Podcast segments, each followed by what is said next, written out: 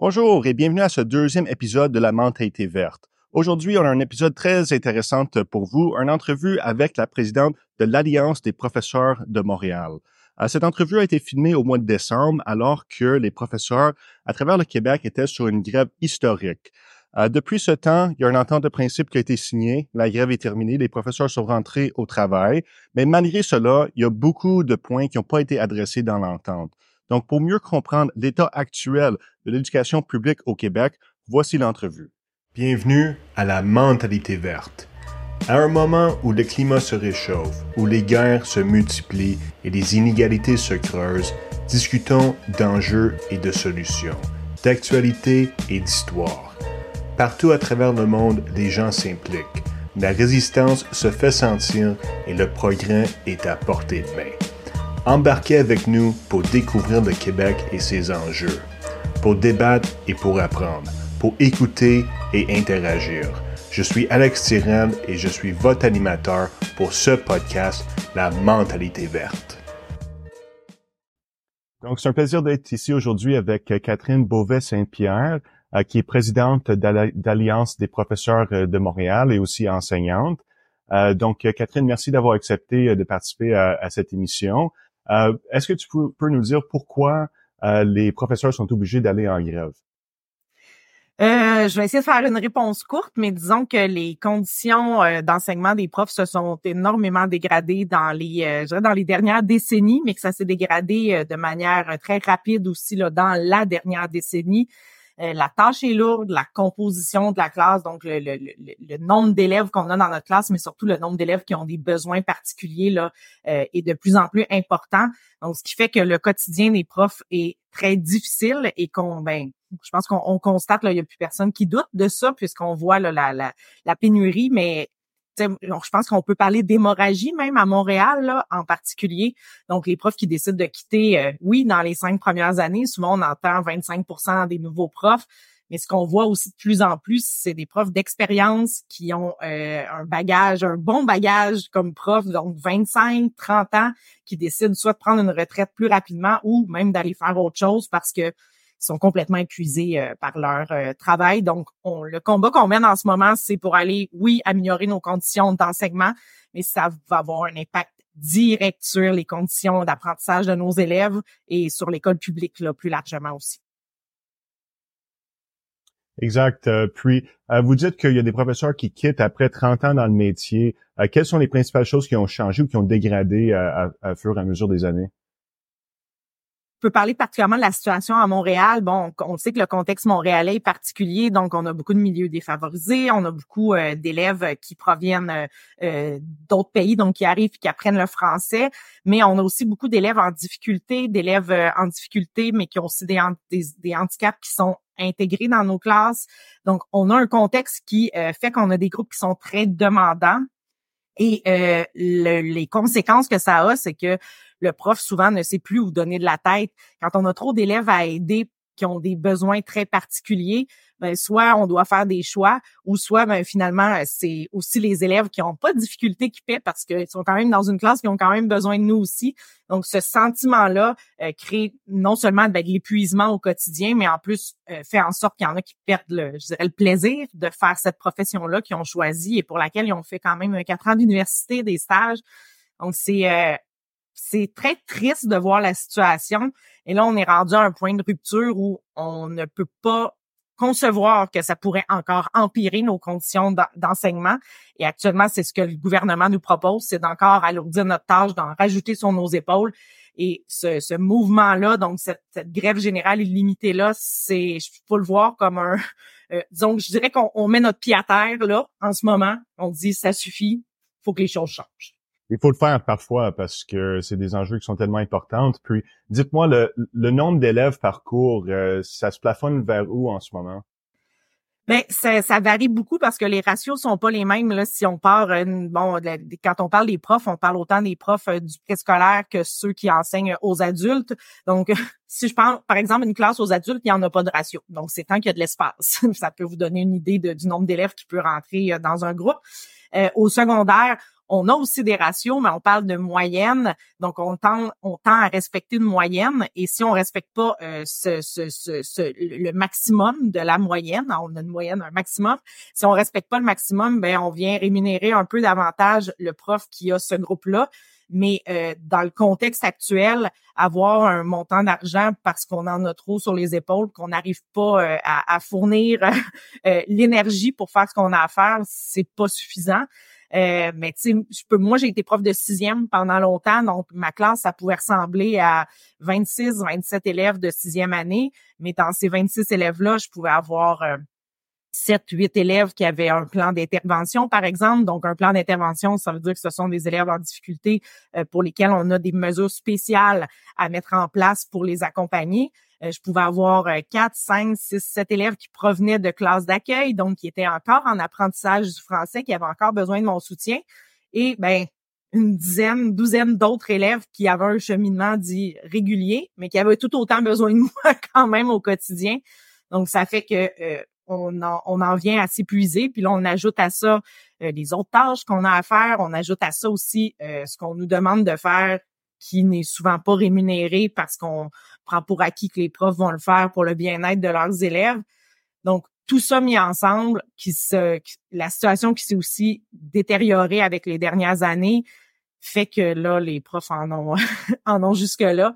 Puis, tu sais, je préfère un parallèle aussi quand même. L'autre élément qui fait pas partie de nos négociations-là, mais quand on parle souvent de l'école à trois vitesses, ça, c'est l'autre, l'autre, je dirais l'éléphant dans la pièce, là, qui est plus euh, trop caché maintenant mais qui fait que tout le contexte dans lequel on, on, enseigne ben, est encore pire parce que on a plein d'élèves qui se retrouvent dans des programmes particuliers qui se sélectionnent, plein d'élèves qui se retrouvent dans des écoles privées. Donc, particulièrement au secondaire, là, je vous parlais de la sixième année, mais quand on arrive au secondaire, on arrive à un autre niveau parce que là, il y a plein d'élèves qui quittent pour aller au privé et donc les profs du régulier ont plus une classe régulière. Ont vraiment une proportion d'élèves en difficulté qui est euh, ben, qui est tellement grande que on peut pas enseigner, on peut pas faire notre travail comme il faut. Ben, de ce que je comprends, donc la, la grève, c'est euh, c'est pas uniquement pour les salaires, c'est euh, surtout pour les conditions de travail, la réussite des élèves, puis euh, des changements structurels dans le réseau là, qui pourront permettre aux jeunes d'avoir une meilleure qualité d'éducation. mais l'argent, elle est quand même importante, hein, parce que nous autres, au Parti vert, là, du moins, on veut valoriser la profession de professeur, puis on trouve que vous n'êtes pas du tout assez euh, rémunéré. Puis quand on voit le gouvernement Legault parler de quelques pourcents d'augmentation sur cinq ans, alors qu'on a vu tellement d'inflation juste depuis 2020, euh, plus que 15% euh, d'inflation, sur l'enjeu de la rémunération, vous êtes rendu où dans vos négociations avec le gouvernement? Ben c'est en fait en ce moment il y a pas grand-chose sur lesquels on peut dire qu'il y a des avancées intéressantes. Au niveau du salaire, en fait, souvent, on n'en parle pas tant du salaire parce que ça devrait aller de soi. Parce que quand on est en train de négocier une nouvelle convention, euh, ou même dans le secteur privé, quelqu'un qui fait bien son travail euh, va avoir un salaire qui va augmenter en, au moins selon l'inflation. Donc actuellement, c'est pas ce qu'on vit en enseignement, puis c'est pas ce qu'on a vécu dans les dernières années. Donc euh, les profs ont perdu du pouvoir d'achat. Là, ce qu'on veut, ce qu'on demande en ce moment, là, c'est grosso modo de conserver notre pouvoir d'achat, mais de venir aussi bonifier notre échelle salariale pour que notre salaire soit euh, à la hauteur, disons, de la, moyenne canadienne, parce qu'on le sait aussi, les profs au Québec sont moins payés que dans bien des provinces. Donc, il y a ces demandes-là euh, qui sont nécessaires pour le quotidien, mais aussi pour la, la valorisation, tout à fait. Euh, mais euh, sais, c'est deux euh, éléments qui sont complémentaires dans le sens que le problème actuellement en éducation, c'est l'attraction, l'attraction, mais aussi la rétention. Donc, pour l'attraction, est-ce que ça peut être intéressant de bonifier le salaire? Oui. par contre, on veut aussi s'attaquer à la rétention. Et actuellement, les profs qui quittent disent pas, oh, je vais, quitter parce que j'ai un meilleur emploi qui va me payer plus qui m'attend. Il y en a qui quittent pour aller faire un emploi moins payant, mais qui les rendra pas malades. C'est pour ça que c'est important qu'on s'attaque aux deux enjeux actuellement. Puis même dans l'enjeu du quotidien, ben oui, ça va coûter des sous d'améliorer les conditions d'enseignement des profs. Euh, quand j'entends parler de dépenses, ça nous rend malade parce qu'on parle, on devrait parler d'investissement. On a un système d'éducation qui est public, euh, qui est gratuit pour les usagers, qui devrait être gratuit et accessible pour tous les élèves, puis qui devrait surtout être euh, équitable. Tous nos élèves devraient avoir les mêmes chances de réussir. Puis actuellement, ben, d'une part, à cause de l'école à trois vitesses, c'est pas le cas. Et d'autre part, parce qu'on a sous-financé notre système d'éducation publique, mais on en est rendu où on en est. Donc, est-ce que ça doit, est-ce que c'est normal que ça coûte de l'argent aux contribuables de faire fonctionner un système d'éducation publique? Évidemment que oui. Voilà. Mais ça, ça va prendre une volonté politique. Ça va prendre un gouvernement qui va prendre la décision d'investir en éducation, mais aussi de faire comprendre à la population justement que c'est pas euh, on est donc bien gentil, on est en train de mettre 8 milliards de dollars pour la, la fonction publique. On a des gens à payer, on a un système à faire rouler. C'est normal de mettre de l'argent dans ça. Puis on le voit, hein, le gouvernement fait des choix d'aller mettre de l'argent à toutes sortes d'endroits, euh, puis de baisser les, les, les, les, impôts. Donc, ils ont fait, ils ont pris des décisions politiques. Là, ce qu'on leur dit, c'est si vous voulez que le système d'éducation publique ne coule pas parce qu'il est en train de couler, surtout si vous voulez que le système d'éducation publique à Montréal survive dans les prochaines années, là, il va falloir un investissement massif, il va falloir une volonté politique et on espère que le gouvernement va finir par comprendre, mais ce qu'on constate, c'est qu'on a la population derrière nous, on a les parents derrière nous actuellement et que ça, ben, c'est sûr que c'est précieux pour euh, euh, aider, euh, nous aider à, dans ce combat-là qu'on mène pour nous, mais pour nos élèves et pour l'école publique. Ben, d'ailleurs, je pense qu'il y a beaucoup de gens qui apprécient le fait que les profs euh, mettent le pied à terre là, puis disent euh, faut que les choses euh, changent. En, plus, en faisant une grève, vous faisiez quand même un sacrifice. Les gens sont pas rémunérés durant la grève, donc il y a un, coût pour les profs qui vont être en grève, mais qui font ça pour le bien-être des, étudiants. Donc moi, je trouve ça génial. Puis là, vous avez un mandat de, de grève générale illimitée qui commence bientôt. Euh, selon vous, euh, les gens sont prêts à aller jusqu'à où euh, pour pour ces revendications-là? La, la, grève elle pourrait durer combien de temps? La, durée est vraiment difficile à évaluer à l'heure actuelle. par contre, ce qu'on entend dans nos milieux, les profs à Montréal sont prêts à aller jusqu'au bout, c'est-à-dire sont prêts à se battre jusqu'à ce qu'on ait des conditions de travail qui vont faire en sorte qu'on va être capable d'enseigner comme on devrait le faire. Euh, l'objectif actuellement là, c'est aussi de on a le gouvernement qui disait qu'il voulait régler rapidement, régler rapidement. Mais nous aussi, on veut régler rapidement parce que ce qu'on veut, c'est qu'à la rentrée 2024, il y a des changements dans nos classes, que les profs qui en ce moment là, on a des profs qui nous appellent, qui nous disent, moi, j'attends de voir les résultats de cette négo là pour savoir si je quitte l'enseignement. Donc, on veut là que ces profs là, là, quand on va signer une entente, disent, ok, je vais rester, j'ai envie de continuer à exercer ma profession. On veut que dans quelques années, là, on n'ait plus le problème de, pénurie à la rentrée, puis qu'on se demande si on va avoir un élève, un, adulte devant chaque classe. On veut qu'il y ait des profs qui sont formés, qui sont heureux d'être là, puis qui restent dans cette profession-là sans se rendre malade. Et euh, c'est jusque-là qu'on va se Ouais, super. Ben, écoute, on va être là avec euh, vous à marcher dans les rues là pour ça. Donc, je vous remercie beaucoup pour votre temps, puis pour votre militantisme. Puis, euh, je vous remercie beaucoup euh, d'avoir passé sur l'émission. Ça me fait, ça me fait plaisir. Merci beaucoup. Donc, c'était l'entrevue de Catherine Beauvais-Saint-Pierre, la présidente de la Fédération des profs euh, de Montréal. Et je suis joint aujourd'hui par Manel Chaouche, qui est membre de l'exécutif du Parti vert du Québec et aussi qui a été candidate aux élections provinciales de 2022. Dis-moi, Manel, qu'est-ce qui t'a marqué dans cette entrevue? Salut Alex. Euh, alors euh, déjà l'entrevue euh, était très intéressante. avant de commencer, j'aimerais féliciter tous les profs et, et le syndicat pour pour cet effort incroyable qu'on voit. Donc on réalise, il fait froid, il neige, on a la première tempête. c'est bientôt les fêtes, puis ils se font pas payer. C'est c'est un effort surhumain qui nous montre là, c'est merveilleux. donc dans l'entrevue, ce qui m'avait vraiment marqué, c'était vraiment euh, au-delà des salaires, au-delà, au-delà de tout, en fait, c'était la volonté de, créer un meilleur système pour les élèves. On voit que les profs connaissent vraiment euh, bah, leur classe, qui, qui voient vraiment qui euh, bah, qui est là, c'est quoi les besoins de, de leurs élèves et euh, comment changer ça. Donc il faut les écouter. Euh, c'est ça m'étonne tellement qu'il n'ait pas encore écouté, été écouté euh, jusqu'à maintenant. Donc euh, ouais, c'est c'était la chose qui m'a le plus exact. marqué dedans. Puis, euh, ce qui est particulier aussi, c'est que si la grève serait juste autour de la rémunération, probablement elle serait réglée depuis longtemps. mais les professeurs, ils pensent davantage là aux conditions d'apprentissage des jeunes, puis aux conditions de travail. Euh, puis, tu sais, Madame Saint-Pierre, elle a utilisé le mot que le système est en train de couler à l'heure actuelle, que les classes sont débordées. Elle a dit sur 30 euh, élèves, il va en avoir 7 ou 8 là, qui vont avoir des difficultés d'apprentissage et qui vont nécessiter plus euh, d'implication des, des professeurs. Euh, mais il semble que, avec toutes les mesures d'austérité qu'on a eues, que ce soit du gouvernement de la CAQ ou, de Couillard ou de Charret avant ça, euh, on s'attaque toujours à ces conditions-là. On demande toujours aux profs de prendre plus d'élèves, de, de faire plus avec moins de ressources. Et à un moment donné, là, tu peux atteindre un point où le système il peut carrément casser. Ouais, exactement. Puis si c'est pas le système qui casse, c'est les profs qui vont casser avant, euh, parce que c'est c'est vraiment surhumain d'avoir euh, d'avoir une classe avec 30 élèves. Déjà, c'est ça prend ça prend une très grande attention. Et euh, aussi, faut voir euh, le futur de ces élèves-là.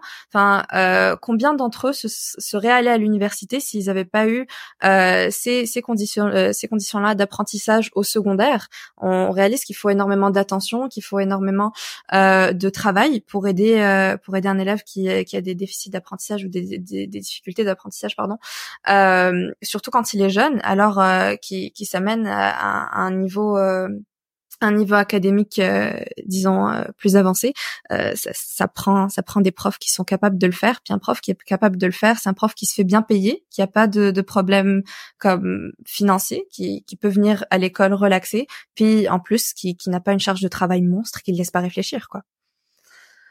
Oui, exact. Il faudrait pas que les proches soient obligés de travailler euh, les soirs, les fins de semaine dans les bars là, pour joindre les deux bouts. Hein? Euh, tu veux que tu veux que le monde arrive au travail en, bonne forme, là, tu sais, puis qu'il puisse avoir les, les moyens euh, de, de, de, le faire. Mm-hmm. Aussi, elle a discuté du fait que ben, les professeurs sont pas rémunérés là, durant le, temps de la grève. Fait que finalement, c'est les profs qui sont en train de faire un sacrifice pour le bien-être euh, des, des, enfants, puis de sacrifier leur propre salaire là, pour euh, passer du temps sur la ligne euh, de piquetage. c'est, quelque chose qui est quand même noble à, mon avis. Puis, c'est particulier parce que François Legault, quand il a fait son entrée en politique, là, il nous a parlé beaucoup de sa priorité qu'il donnait à l'éducation, que c'était parmi ses plus grandes priorités, là, puis qu'il fallait poser des gestes importants. Mais là, on voit, il est en train euh, de, dénigrer les profs, de ne pas les donner des conditions de travail ou des salaires euh, adéquats. qui est en train d'augmenter les frais de scolarité pour euh, des, des, gens qui arrivent de l'extérieur du Québec qui voudraient étudier dans une université anglophone au Québec. finalement, il fait tout le contraire. Bah moi je, je te répondrai en te disant que ça a peut-être mis euh, Monsieur Legault euh, un peu dans un dans un coin. Euh, donc le ça a fait en sorte que l'éducation aujourd'hui c'est plus une cause démagogue qu'on peut juste balancer en, en, élection. maintenant faut poser les actions. Puis c'est seulement Monsieur Legault qui a les moyens de poser ces actions là, sauf qu'on ne les voit pas. moi ce qui m'avait vraiment marqué récemment, c'était euh, justement euh, le fait qu'il ait supplié les profs de, de revenir euh, à l'école pour les élèves, qui disaient que ça faisait du mal aux élèves, mais réellement, ce qui fait du mal aux élèves, c'est d'aller à l'école dans ces conditions-là. Enfin, c'est vraiment une question de durabilité dont on parle présentement, parce que c'est pas du tout durable. On, on voit ce système-là, comme tu as dit, qui, est prêt à, qui est prêt à casser. Ouais. Le go, il cherche souvent des coupables on l'a vu mm-hmm. avec euh, la pandémie et tout ça. Fait que là, on dirait qu'il essaie de convaincre les gens que c'est les professeurs qui sont coupables des problèmes, puis que c'est les professeurs qui sont coupables de la grève, puis l'impact sur les enfants, alors que sais, M. Legault n'était pas obligé de forcer les profs à aller en grève. Là. Il aurait pu négocier de bonne foi. Euh, ça fait depuis le mois de mars qu'ils sont sans, sans euh, contrat de travail et, euh, convention collective. Là, donc, mm-hmm. on dirait que François Legault essaie de tourner l'opinion publique contre les profs. Mais mm-hmm. de ce que tu me dis, il y a un sondage dernièrement qui laisse entendre que la popularité de Legault est en chute.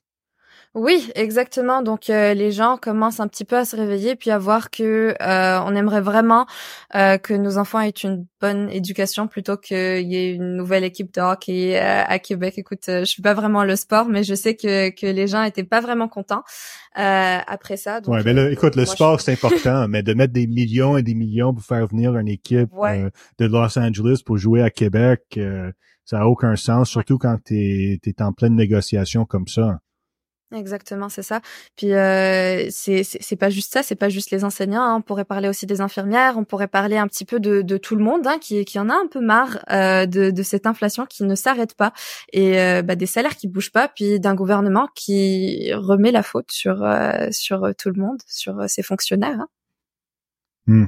Ben, une chose qui est positive pour les profs, c'est le résultat du sondage là, que tu as mentionné avec la popularité de Legault en chute à environ 30% quelque chose comme ça, parce que Legault, là, il gouverne selon les sondages. Fait que s'il voit que les gens appuient les profs, ben il va être obligé de céder. C'est la manière qu'il opère là, depuis très longtemps. Euh, fait que je suis content de, de, voir ça. Évidemment, je suis content de voir que les gens euh, commencent à, à, se poser des questions sur le statu quo au Québec, euh, le statu quo de la CAC, là, qui donne beaucoup d'avantages aux grandes entreprises alors qu'il impose des mesures d'austérité sur mm-hmm. sur la population. Ouais, absolument. Euh, puis c'est ça, si c'est pas si c'est pas pour les enfants, si c'est pas pour le futur, on le fait pour euh, pour euh, les les votes. Ouais, exact. Puis, une autre chose qui est ironique, c'est que Legault, il parle souvent de, du besoin d'avoir des bons emplois bien rémunérés au Québec. Tu sais, c'est quelque chose qu'on entend souvent quand que, il va financer des entreprises tu sais, industrielles, des choses comme ça. Mais quand vient le temps d'investir dans les enfants, d'investir dans les profs, mais soudainement, tu sais, des emplois bien payés, de c'est pas tant important pour lui. Exactement, oui. Puis après, euh, un, un, emploi bien payé, un emploi qui, qui qui est durable, bah c'est comme comment dire ça, c'est c'est pas un cercle vicieux, c'est un petit peu le contraire. Donc en fait, euh, c'est ça, ça, fait le tour. Donc disons, si un enseignant est bien payé, bah il va rester dans la fonction publique, puis il va enseigner à d'autres élèves qui vont voir que c'est une bonne profession, puis qui à leur tour vont devenir enseignants. Mais si maintenant on a on a un système comme ça, bah ça ça va pas avancer. Hein. C'est pour ça que euh, qu'on revient euh, au point de, de Catherine Beauvais-Saint-Pierre qui dit qu'il y a des des enseignants qui même après être allés quatre ans à l'université pour euh, pour faire leur profession, bah ils, quittent et ils vont faire autre chose parce que c'est plus intéressant, parce qu'il y a personne qui devrait travailler ni vivre dans ces conditions-là, quoi. Exact, exact. Euh, sans compter, euh, les profs qui ont renvoyé parce qu'ils portaient le hijab ou le turban ou le clipa. Ouais, ouais. du monde qualifié. Tu sais, le, le, ministre Drainville, il dit, oh, ben, on va avoir un adulte par classe. Tu sais, ils auront peut-être pas un, un brevet en, en, enseignement, ils auront peut-être pas un bac, mais ils vont être un adulte. Mais là, en même temps, il, met à la porte là, des gens qui ont complété toutes ces étapes-là, qui sont allés à l'école, qui sont formés comme professeurs. Il dit non, vous n'êtes pas la bienvenue au Québec pour des raisons idéologiques euh, et nationalistes. Absolument, oui. Puis euh, pour euh, en avoir été collègue de certaines de ces personnes-là qui se sont retrouvées, euh, qui se sont retrouvées justement virées. Donc j'ai été collègue de plusieurs personnes qui faisaient leur stage en enseignement et qui, qui portaient l'hijab, qui avaient des, des signes ostentatoires et qui qui devaient revenir repartir dans leur pays en fait parce que justement toutes leurs études ici, bah, elles étaient ruinées. Euh, après cette loi-là, c'était c'était terrifiant de, de les voir euh, de, de les voir partir alors qu'elles étaient très très qualifiées et que, que c'est bah, c'est extrêmement triste. Et qu'on est en pénurie en plus. Hein? Ouais, c'est ça, c'est ça qui est c'est ça la partie terrifiante en fait, c'est de voir ces personnes-là qui auraient tellement apporté au Québec qui doivent repartir parce que sinon il y a plus enfin il y a plus d'espoir. Leur diplôme vaudra quelque chose ailleurs, mais ici il vaut rien parce que c'est une partie de leur identité qu'elles ne doivent qu'elles ne doivent pas changer, qu'elles ne veulent pas changer, qu'elles ne devraient jamais avoir à changer hein, dans, dans, dans, cette province ou, nulle part ailleurs. Quoi. Exact. Mais écoute, je pense qu'on s'entend que le gars il fait un mauvais travail sur plusieurs aspects de gouvernance. Mais euh, j'aimerais adresser un mot à François Legault du coup qui nous écoute aujourd'hui. Euh, Monsieur Legault, là, vous devez écouter les professeurs. Vous devriez céder aux demandes qui sont en train de vous faire, autant sur le salaire que sur les conditions de travail, sur l'environnement d'apprentissage. Ces gens-là, ils passent la journée à former des jeunes du Québec là, pour l'avenir, pour les outiller là, à faire face euh, aux défis de demain. Puis ils ont besoin de votre soutien. Les enfants, les profs, les écoles, ils ont besoin de ton soutien, de ton gouvernement pour qu'ils puissent faire leur travail, pour qu'on puisse investir dans l'avenir du Québec. Tu es en train de rendre un, un, un, desservice aux jeunes qui comptent sur toi. Toi, quand tu as été à l'école, c'était bien financé, tu avais les ressources en place. Là, pourquoi les jeunes d'aujourd'hui ne peuvent pas mériter le même traitement scolaire que toi, tu as eu, des gens de ta génération ont eu? Euh, je, te, je te conseille de regarder dans le miroir, d'apprécier ces expériences-là, puis de faire en sorte que tout le monde puisse y avoir accès. Je seconde. Donc, euh, merci beaucoup, Manel, pour ta participation euh, dans cette émission. Euh, c'est toujours un plaisir de discuter avec toi. Puis, je suis sûr qu'on va se revoir dans les futurs épisodes de La mentalité verte. Merci Alex, on se revoit bientôt. Et ça conclut notre deuxième épisode de La mentalité verte. Je vous remercie tous d'avoir écouté jusqu'à la fin. Euh, restez avec nous euh, sur YouTube, sur les plateformes euh, de podcast. On va avoir beaucoup d'épisodes très intéressants dans les prochaines semaines, notamment une rencontre avec des gens de Rouen-Noranda qui font face à des enjeux de pollution de la fonderie Horn. on a aussi un épisode à propos de la protection de la forêt Fairview à Pointe-Claire sur l'île de Montréal. sur la mentalité verte, là, on va essayer de creuser le plus possible les enjeux de la justice sociale et de l'environnement au Québec. Donc, je vous invite à vous abonner à nous. On se voit dans le prochain épisode.